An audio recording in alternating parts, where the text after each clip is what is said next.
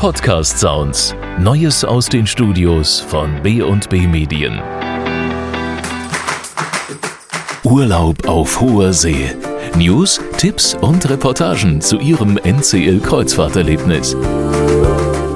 Ich bin Pia Hoffmann. Wenn Sie Vielfalt und eine riesen Auswahl mögen, dann sind Sie in nächster Zeit bei Norwegian Cruise Line richtig.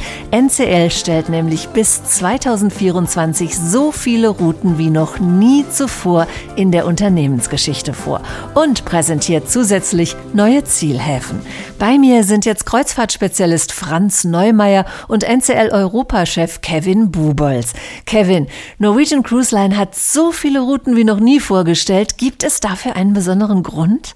Ja, dass es so viele sind wie nie zuvor, hat einen einfachen Grund. Wir wachsen weiter und wir bekommen neue Schiffe. Ab 22 bekommen wir wieder jedes Jahr ein neues Schiff bis 2027. Und unser Wachstum gestalten wir dabei auf Basis unserer bekannten Unternehmensphilosophie. Im Kern stehen da also Freiheit, Flexibilität und Qualität. Und für die Routenplanung heißt das Freiheit und Flexibilität, dass wir eine möglichst große Auswahl an verschiedenen Routenführungen und auch Kreuzfahrtlängen in den einzelnen Gebieten anbieten wollen. Und Qualität drückt sich aus einmal durch unsere flexible Flotte. Wir haben größere, mittlere und kleinere Schiffe, also immer das passende Schiff für jede Art der Route. Und natürlich haben wir auch neue Häfen und einzigartige Routen jedes Jahr im Programm und eine große Sorgfalt bei der Routenplanung. Also auch zum Beispiel einen Fokus darauf zu legen, weniger Seetage und längere Hafenliegezeiten anzubieten. Neue Häfen, das macht uns natürlich neugierig. Ihr fahrt ja schon über 300 Häfen auf allen Kontinenten an. Was habt ihr denn da noch aus dem Hut gezaubert? Ja, äh, neulich wurde ich mal gefragt von äh, jemandem, Mensch, ihr habt jetzt über 300 Häfen auf mittlerweile allen Kontinenten, da gehen euch doch langsam die neuen Häfen aus. Das ist natürlich nicht so, aber der Schwerpunkt liegt jetzt auch nicht darauf, auf Teufel komm raus immer neue Häfen zu haben, sondern faszinierende und runde Routen zu basteln. Aber natürlich haben wir da auch dieses Mal wieder für uns komplett neue Häfen dabei, zum Beispiel Sendai in Japan, Dutch Harbor auf den Aleuten-Inseln zwischen Sibirien und Alaska. Da kommt man sonst nur mit Expeditionsschiffen hin. Oder La Romana in der wunderschönen Dominikanischen Republik. Wow, Japan, Alaska, Dominikanische Republik, das hört sich alles total spannend an. Es sind ja auch alles ganz unterschiedliche Kulturen und Landschaften. Da fragen wir doch gleich mal unseren Kreuzfahrtexperten Franz, ist denn eine Kreuzfahrt ein guter Einstieg, um so ein Land wie zum Beispiel Alaska kennenzulernen? Ja, ich meine, das ist eine der Faszinationen an Kreuzfahrt einfach, dass ich auch mal ganz fremde Kulturen, ganz äh, exotische Ziele und, und auch ein Alaska ist jetzt für uns Europäer ja exotisch, nicht, nicht im Sinne von, von, von Hula-Tanz, aber äh, doch ein ganz anderes Erlebnis dort. Und das ist schon so ein ziemlicher Reiz, dass ich auf Kreuzfahrten sowas relativ problemlos einfach erleben kann mir neu erschließen kann. Kevin, das ist bei Japan sicher auch so, oder? Ja, also bei Japan, äh, da bin ich sowieso persönlich auch ein großer Fan von. Meine Frau spricht auch Japanisch, deswegen sind wir da schon öfter unterwegs gewesen. Mit dem Schiff, wie Franz gerade sagt, auch eine tolle Gelegenheit, eine Destination einfach mal erstmal zu entdecken, wenn man sich noch nicht so sicher ist ob man auf der Landseite da schon tief eintauchen möchte, dann guckt man sich es erstmal an in der bequemen Rundreise eines Schiffs, wo man nur einmal seinen Koffer auspackt. Und da haben wir zum Beispiel zur Zeit der Kirschblüte tolle Rundreisen rund um Japan mit einem Querschnitt durch die ganze Inselwelt dort. Die Reise, an die ich aber eben gedacht hatte bei den neuen Häfen, ist tatsächlich eine dieser seltenen nördlichen Transpazifik-Routen. Da fahren wir ab dem 10. April 24 von Tokio nach Alaska rüber. Da ist dann Sendai dabei als neuer Hafen, Hakodate im nördlichen Japan, aber auch Kamtschatka in Russland und eben Dutch Harbor auf den Aleuten und Kodiak Island, Alaska. Das sind so Sachen, die man eben sonst nur mit so Expeditionskreuzfahrtschiffen eigentlich zu sehen bekommt dann. Dann schauen wir uns doch mal gleich diese Alaska-Route etwas näher an. Franz, was ist denn gerade an dieser Route so faszinierend? Also es gibt eigentlich viele Gründe, warum Alaska sehr faszinierend ist. Ähm, das, was mich besonders beeindruckt, ist diese enorme Dichte an Tieren dort. Ja, also wirklich Weißkopfseeadler, die gibt es da fast wie, wie, wie, Tauben bei uns. Ähm, Bären, Buckel, Orca-Wale, Seeotter, Robben. Ähm, das alles sieht man fast jeden Tag, also äh, irgendeins von diesen Tegen jeden Tag, manche mehrere von denen jeden Tag, auch von dem großen Schiff aus. Ähm, dann habe ich dort kalten Regenwald. Ich habe unglaublich imposante Gletscherlandschaften ähm, und ich habe sehr viel Kultur. Das vergessen Leute oft, wenn sie, wenn sie an Alaska denken. Ganz viel Kultur, äh, die russischen Spuren, die dort sind, weil Alaska war ja mal russisch. Ähm, dann habe ich die Tlingit-Ureinwohnerkultur, äh, die noch sehr, sehr lebendig dort ist. Ähm, ich habe Goldgräbergeschichte aus den gro großen Goldrush-Zeiten, wo man durchaus noch Spuren aus dieser Zeit sieht. Ähm, und all das zusammen, da ist, da ist so unglaublich viel drin, was man in auch nur einer Woche oder in zehn Tagen in Alaska erleben kann. Ich finde das eine der faszinierendsten Fahrtgebiete weltweit überhaupt. Kevin nickt. Ist das wirklich die faszinierendste Route? Das sehe ich auch so. Alaska ist einfach diese unglaublich tolle Verbindung von Ozean und Land und so eine wahnsinnige Mischung. Wir haben das als Familienurlaub gemacht 2016 das war so ein einmaliges Erlebnis, wo wir heute noch alle ständig immer wieder zurückkommen am Familientisch und drüber sprechen, über, über Dinge, die wir da erlebt haben. Eben, wie Franz gerade sagte, auch diese Mischung aus Natur, aus Landschaft und, und Tieren vor allen Dingen auch. Und dann eben auch interessante kleine Ortschaften oder auch größere Städte. Seattle hat uns auch super gefallen. Und wir haben auf der Reise vom Kabinenbalkon aus Wale gesehen. Da brauchen wir nicht mal einen Landausflug machen irgendwie. Mit dem Schiff direkt bis an diese kalbende Gletscherzunge dann zu fahren, da im Glacier National Park. Oder meine Tochter hat auf dem Landausflug dann in so einem Hundecamp mit Schlittenhundwelpen spielen können und solche Geschichten. Also man hat einfach diese tolle Verbindung von Landschaft und von Meer und, und Land irgendwie auch da. Also das finde ich auch eine der, der spannendsten Destinationen. Und deswegen ist auch, auch eine Destination, die wir gerade sehr stark ausbauen. Auch, ja. Also wir haben jetzt immer mehr Schiffe nach Alaska gebracht und bieten eine größere Routenvielfalt dort an, haben garantierte Gletscherfahrten auch auf jeder Route und investieren dann aber auch vor Ort in die Entwicklung von Häfen und von Infrastruktur, damit das Ganze eben auch nachhaltig bleibt. Äh, man kann nicht einfach so mehr Schiffe und mehr Gäste bringen, ohne dass man da auch äh, sich engagiert und das tun wir zum Beispiel in Icy Strait Point oder in Ward Cove, wo wir geholfen haben, neue Häfen zu entwickeln. Und als letzten Punkt kann man vielleicht noch sagen, wir haben mittlerweile die jüngste Flotte in Alaska mit größeren und kleineren Schiffen. Eine richtig schöne Mischung auch, wie Franz eben sagte, an verschiedenen Längen von, von Routen. Und eine Besonderheit, die wir haben, die finde ich auch immer ganz spannend, sind unsere Fire and Ice Itineraries. Da geht es dann also entweder in Vancouver los, äh, macht ein bisschen Alaska und geht dann nach Hawaii und endet in Honolulu. Oder umgekehrt, da hat man wirklich so das Beste aus beiden Welten ein bisschen. Mit Honolulu sind wir ja jetzt schon in wärmeren Gefilden angekommen und auch der dritte neue NCL-Zielhafen La Romana in der Dominikanischen Republik verheißt Palmen, Sonne, Strand und Meer. Franz, erwartet mich denn da so richtig Karibik-Feeling pur? Also die Karibik ist natürlich zum einen erstmal für jeden so ein Traumziel, wo er sich Palmenstrände, äh, warmes Wasser, Baden, solche Dinge vorstellt. Ähm, genau genommen ist der Reiz an der Karibik aber eigentlich viel, viel vielschichtiger. Also ich habe äh, über diese touristischen Dinge wie Rumcakes, die sie in den Souvenirshops da verkaufen. Äh, Rum hat eine, eine, ganz, ganz tolle Tradition und Geschichte in der Karibik. Und wenn man da mal so ein bisschen tiefer einsteigt, den Zuckerrohranbau äh, erklären lässt, diese Kolonialzeit mit Sklavenhaltung, auch nicht alles sehr positiv, ne, sondern eine ganz, ganz spannende, interessante Geschichte.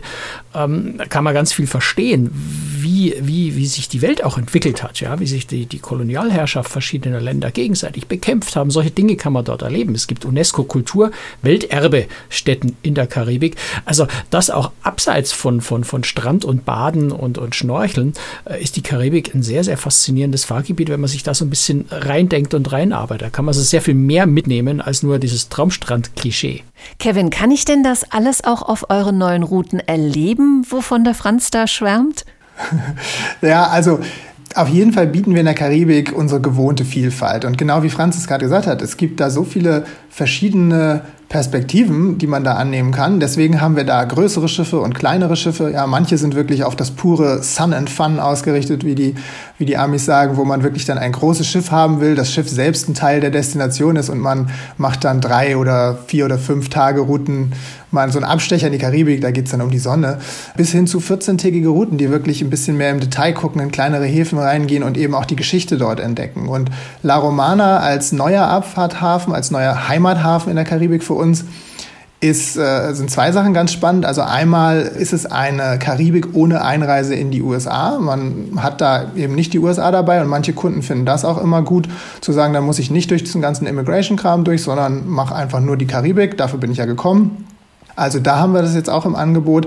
Und sie ist sehr hafenintensiv. Also sie ist die einzige, habe ich nachgeschaut, die einzige Südkaribik-Route, die einen Hafen an jedem Tag hat, also keinen einzigen Seetag, sodass man wirklich tief eintauchen kann in der einen Woche. Also ja, Karibik pur, wirklich. Es gibt aber nicht nur neue Routen, sondern es gibt auch ein neues Schiff. Worauf können sich denn hier die Gäste besonders freuen? Sogar eine neue Schiffsklasse haben wir. Äh, die, die Prima-Klasse beginnt mit der namensgebenden Norwegian Prima im August 2022. Da ist einmal auch das Stichwort flexible Flotte. Also die Prima-Klasse wird jetzt wieder etwas kleiner als die Breakaway-Klasse. Wir haben dann Schiffe bisher in den Größenordnungen 2000 Passagiere und 4000 Passagiere und wir machen jetzt nicht immer größer, größer um jeden Preis, sondern wir gehen jetzt erstmal in die Mitte auf 3000 Passagiere. Das wird die Prima-Klasse. Und äh, das Schiff selbst wird gar nicht so viel kleiner, aber es gibt vor allem mehr Platz pro Passagier. Wir nehmen dann 800 Gäste weniger mit als auf so einer Breakaway. Also da ist ordentlich mehr Raum. Und das ist auch so ein Thema bei der ganzen Schiffsklasse.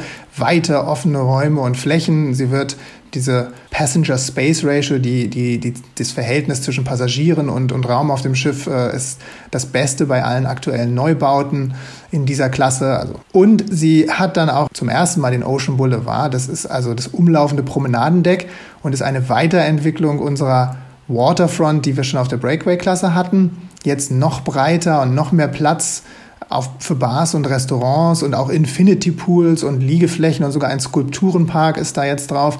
Und das alles eben auf Deck 8, also quasi über der Wasseroberfläche schwebend und damit ein schönes Erlebnis des Ozeans, auf dem wir reisen. Das klingt wirklich spektakulär. Aber natürlich muss man auch dazu sagen, bieten natürlich alle anderen Schiffe der aktuellen Flotte auch erstklassigen Service und alle Annehmlichkeiten. Franz, du bist auf den verschiedensten Schiffen unterwegs, überall in der Welt. Wodurch zeichnen sich denn die Schiffe von Norwegian Cruise Line aus? Ähm, also ich finde, dass Norwegian Cruise Line eine, eine sehr gute Kombination gelingt aus mehreren Faktoren, wo ich anderswo oft so eine Entweder-Oder-Entscheidung treffen muss. Also wir haben ja schon bei den Routen vorhin so ein bisschen äh, angesprochen. Ich, ich kann Routen fahren, die sonst oft nur Expeditionsschiffe fahren, also auch Destinationen, die sonst nur von Expeditionsschiffen mal angelaufen werden. Äh, ich habe einen gewissen Luxusfaktor, wo ich sonst vielleicht auf einem deutlich kleineren, sehr viel teureren äh, Schiff fahren muss. Das sind Elemente, die, die bei Norwegian integriert sind. Und dann so diese, diese trotzdem diese große Vielfalt an Restaurants, ein, ganz erstklassiges Entertainment-Angebot, was ja wirklich auf, auf Broadway, auf Las Vegas-Niveau äh, an Bord ist, ohne jede Abstriche. Und sehr, sehr familienfreundlich. Ne? Also ich kann äh, mit, als Familie mit Kindern sehr gut unterwegs sein. Das alles so ein bisschen kombiniert, äh, bei keinem von den Dingern ins Extrem gehen, aber eben alles so schön vereint und das Ganze noch zu bezahlbaren Preisen. Also ich finde das ein sehr, sehr gelungenes Gesamtpaket, was es einfach äußerst vielfältig macht und dann gerade auch zum Beispiel für Familien, wo vielleicht die Eltern äh, ja ganz andere Interessen haben als die Kinder, das wirklich unter einen Hut kriegen. Das klingt, als wären die NCL-Schiffe auch gut für Kreuzfahrt-Neueinsteiger geeignet. Kannst du uns hier ein paar Tipps geben, welche Routen sich da besonders eignen? Ja, das ist so ein bisschen Mentalitätsfrage, glaube ich. Äh, gerade was Neueinsteiger sind. Ich kann natürlich zum einen, äh, was wir vorhin bei Japan auch schon gesagt haben, ich kann ganz neue Regionen entdecken, die mir vielleicht erstmal auch kulturell völlig fremd sind, ohne mich, mich mit, mit, mit allem Mut in eine völlig fremde Kultur reinzustürzen und mich dem an Land auf Gedeih und Verderb auszuliefern, sondern ich bin erstmal auf meinem Schiff in der gesicherten äh, Umgebung, die vertraut ist, die ich kenne und kann von dort aus eine neue Destination erkunden. Das wäre also sowas für Japan zum Beispiel. Ja, also ganz exotische Dinge, äh, die man trotzdem mit etwas äh, Rückhalt und, und einem Zuhause, was dabei ist, ähm, erkunden kann. Ähm, die andere Variante wäre, wenn ich so von der Mentalität her sagen muss, Urlaub ist für mich einfach erstmal totale Erholung. Äh, da würde ich einem Neueinsteiger eher vielleicht äh, eine Destination empfehlen, die er schon kennt. Also sowas wie Spanien, Italien, Kroatien, Griechenland, wo so dieser Sightseeing-Druck nicht so da ist. Ja, wo man nicht, ähm, eigentlich will man sich erholen, dann ist aber in jedem Hafen wieder was Tolles, was man anschauen will und schon ist man acht Stunden an Land, äh, macht Sightseeing, ist am Abend komplett fertig und hat dann am Ende der Kreuzfahrt kein, keine Erholung gehabt. Also da bietet sich oft oft dann gerade für Kreuzfahrt Unerfahrene, äh, die das noch nicht so sehr sagen können. Ich, ich lasse jetzt diesen Hafen einfach mal sein, obwohl es total spannend Also ich bin auf, auf Santorin und gehe einfach nicht an Land, weil ich da schon zweimal war. Das fällt einem natürlich als Kreuzfahrt-Neuling sehr schwer. Und deswegen ist da vielleicht, wenn man die Erholung sucht, eher was in, in einem Fahrgebiet, wo man sehr vertraut damit ist und eben diesen Druck nicht unbedingt. Ich muss nicht unbedingt an Land und kann es mir auch an Bord mal gut gehen lassen, wenn alle anderen an Land sind. Also der wichtigste Tipp für mich ist, ist für Einsteiger ist eigentlich immer, ähm, sich nicht zu viel vornehmen, das Ganze ganz relaxed und entspannt angehen.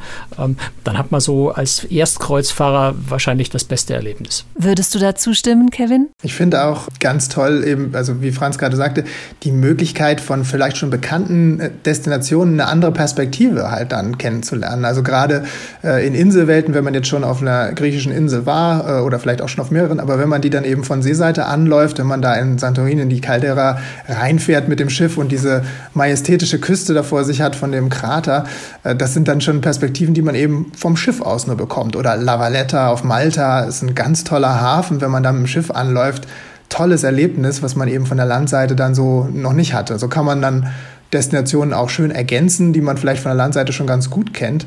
Ähm, oder wir haben ja auch so Fahrtgebiete, wo man dann eben an spannenden Küsten entlang fährt. Oder wir hatten Alaska, die Inside Passage und so weiter. Also da, da gibt es eben diese Möglichkeit, neue Perspektiven zu bekommen für vielleicht schon Bekanntes.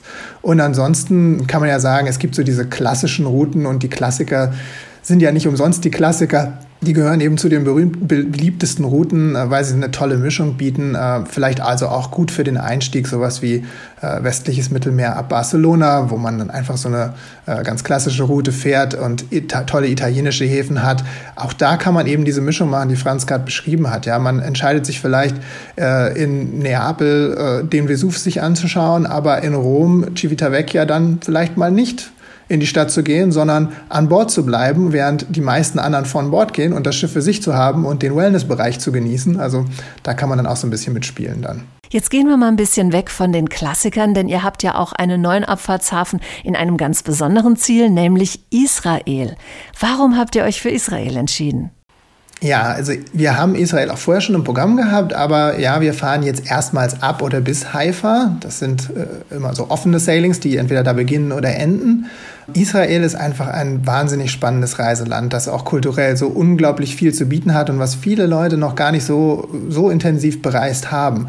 Und äh, das, das möchten wir immer gerne mehr ins Programm reinnehmen. Da muss man immer so ein bisschen gucken, wie die Lage ist ob man es kann. Jetzt sind wir da sehr zuversichtlich und wollen mit Haifa als Abfahrtshafen äh, dann auch ein intensives Erlebnis bieten. Und indem wir die Kreuzfahrt da beginnen oder beenden, können wir eben auch mehr Zeit vor Ort verbringen. Also zum Beispiel haben wir auf der Route 17 Stunden in Ashdod liegen wir da im Hafen und bieten dann eben die Möglichkeit für ausführliche Landausflüge nach Tel Aviv oder nach Jerusalem. Das ist wieder so ein Beispiel aus dem Bereich Qualität, also lange Hafenliegezeiten, dass man dann eben auch eine Destination gut entdecken kann. Zum Thema Hafenaufenthalte würde ich gerne den Franz noch mal fragen. Ist das für dich denn auch das Besondere an der Kreuzfahrt, dass man da eben wirklich jeden Tag in einem anderen Hafen sein kann? Ja klar, also es ist sehr, sehr abwechslungsreich. Man kann auf die Weise kann man halt sich Gebiete entweder neu erschließen, also auch mal ein, ein, Ziel, wo ich mir gar nicht so sicher bin, gefällt mir das jetzt wirklich. Also würde ich da gleich mal einen 14 Tage Urlaub an einem Ort buchen. Man kann einfach auch mal reinschnuppern, man kann sich auch verschiedene Dinge anschauen. Also nehmen wir Griechenland, griechische Inseln. Äh, ja, auf welcher Insel buche ich denn da meinen 14 Tage Urlaub eigentlich? Äh, mit einer Kreuzfahrt schaue ich mir einfach mal fünf, sechs Inseln direkt hintereinander an, stelle vielleicht auch fest, eigentlich reicht mir der Tag dort auch. Ich habe alles gesehen, was ich dort sehen muss. Ähm, also da gibt es ganz viel, äh, verschiedene Herangehensweisen, äh, die ich da habe. Aber ich persönlich finde es sehr, sehr spannend, überall so ein bisschen reinzuschnuppern. Ja, nicht sich gleich festzulegen, auf 14 Tage irgendwo bleiben und wenn es mir da nicht so gefällt oder das Hotel da nicht so toll ist, ähm, dann bin ich da 14 Tage festgenagelt. Am Kreuzfahrtschiff bin ich am Abend oder am nächsten Tag äh, wieder weg und habe am nächsten Tag die Chance auf was, was mir besser gefällt oder noch besser gefällt. Ähm, also ich glaube, es ist so dieses, dieses Flexible, das ich habe und dieses Vielfältige, äh, das die Kreuzfahrt bietet, das ich auf einem anderen Weg äh, nicht, nicht bekommen kann. Oder nur sehr, sehr aufwendig. Ne? Wenn ich eine Busrundreise an Land mache, das kann ich schon auch machen, aber dann packe ich halt jeden Tag meine Koffer, ziehe in ein neues Hotel um, habe die, die lange, lange Fahrtstrecke mit dem Bus am Schiff, mache ich die Fahrtstrecke in der Nacht, während ich schlafe. Das ist schon sehr, sehr bequem. Kevin, hast du vielleicht ein paar Tipps für uns, auf welchen Routen man ganz besonders viele Häfen ansteuert? Da könnten wir jetzt wahrscheinlich hier noch ein paar Stunden weitersprechen. Also wie schon gesagt, unser Wachstum haben wir ja auch ganz viel äh, da reingesteckt, dass wir neue intensive Routen anbieten mit, mit vielen Häfen. Äh, wir haben so eine, so eine Sammlung an Sailings, die vermarkten wir unter dem Namen Extraordinary Journeys. Alles, was dieses Label hat, bietet halt besonders viele Häfen, besonders spannende kleine Häfen vielleicht auch oder Routenführungen die so nur, nur einmal vorkommen in der Saison. oder die kaum jemand anders auch anbietet. Ähm, das oder ansonsten in Inselwelten ähm, sind wir auch eben sehr bemüht, äh, Routen anzubieten, wie vorhin geschildert in der Karibik ab La Romana oder auch die griechische Inselwelt, wo man wirklich jeden Tag einen Hafen hat. Aber auch mit dem Gedanken, wie Franz gerade schon beschrieben hat, dass man nicht jeden Hafen nutzen muss in dem Sinne. Ja? Also äh, so ein Seetag ist auch was Schönes. Oder man macht manchmal vielleicht aus einem Hafen auch einen Seetag sozusagen und, und entschließt sich an, an Bord zu bleiben, während vielleicht andere Leute an Land sind und hat dann, wie gesagt, ein bisschen das Schiff für sich. Äh, da gibt es dann also verschiedene Möglichkeiten. Franz, sollte man das vorher planen, wo man von Bord geht, was man unternimmt, oder sollte man sich da ganz spontan treiben lassen? Wie machst du das? Also man kann beides machen. Ich würde dort, also man, denke, man kann gerade dort, wo man so ein bisschen vertrauter zu Hause ist, wo man sich schon ein bisschen auskennt, denke ich, kann man auch sehr viel mehr spontan machen. Aber wenn es darum geht, das meiste rauszuholen aus der Kreuzfahrt, würde ich dazu neigen, äh, schon so die wichtigen Punkte, die Eckpunkte ein bisschen vorauszuplanen, mich vorher zu informieren. Also wenn ich, wenn ich mittags an Land in einem schönen äh, griechischen Fischrestaurant essen möchte, würde ich äh, nicht spontan die Uferpromenade entlanglaufen und das nächstbeste Restaurant nehmen, wo mich der, wo mich der Pusher reinzieht, weil er am lautesten schreit äh, und, und, und, und mich nicht mehr loslässt, sondern da würde ich vielleicht vorher schon mal gucken, äh, welche Restaurants denn in dem jeweiligen Hafen vielleicht besonders besonders gute Bewertungen kriegen, weil ich habe ja nur die eine Chance. Ne? Ich habe dieses eine Restaurant an dem einen Tag und wenn ich mir das vorher schon raussuche, spare ich Zeit beim Suchen und ich weiß, das, was ich mir rausgesucht habe, habe ich eine hohe Chance, dass es wirklich gut ist. Ähm, oder ich möchte in ein Museum gehen. Da ist es oft ganz, ganz schlau, sich ein Ticket vorher schon im Internet zu besorgen. Dann, dann komme ich an der 200 Meter langen Anstehschlange einfach direkt vorbei, weil ich mein Ticket mit einem Timeslot schon in der Hand habe. Da kann man ganz viel Zeit sparen und das ist, glaube ich, immer dann wichtig, wenn ich bestimmte Dinge auf jeden Fall sehen und auf jeden Fall erleben möchte. Ähm, und man ist dann so vielen anderen, die das eben spontan probieren und dann in der 200-Meter-Schlange in Venedig vor dem Dom oder sowas äh, stehen. Äh, da kann ich dann lächelnd vorbeilaufen und vorne äh, an der Schlange vorbei reingehen, weil ich mich einfach vorher schon drum gekümmert habe. Insofern ist es, glaube ich, ganz, äh, ganz sinnvoll, äh, da vorher einiges zu organisieren von den Dingen, die mir wichtig sind. Und ansonsten ist so, so mein wichtigster Tipp eigentlich immer, sich so ein bisschen antizyklisch zu verhalten. Also wer es schafft, früh aufzustehen, als erster vom Bord zu gehen, während die anderen alle noch beim Frühstück sitzen, da habe ich oft dann so einen Hafen auch für mich ganz allein. Oder umgekehrt, am, am Nachmittag, wenn die anderen schon müde von ihrem langen Ausflug wieder zurück am Schiff sind, so die letzte Stunde, fängt der Hafen auch langsam an leer zu werden und da habe ich dann ein schöneres Erlebnis. Ähm, das kann man halt planen, wenn ich sage, ich mache das bewusst antizyklisch. Eine ganz besondere Route müssen wir unbedingt noch ansprechen, die ist mir sofort ins Auge gesprungen. NCL fährt durch den Panama-Kanal.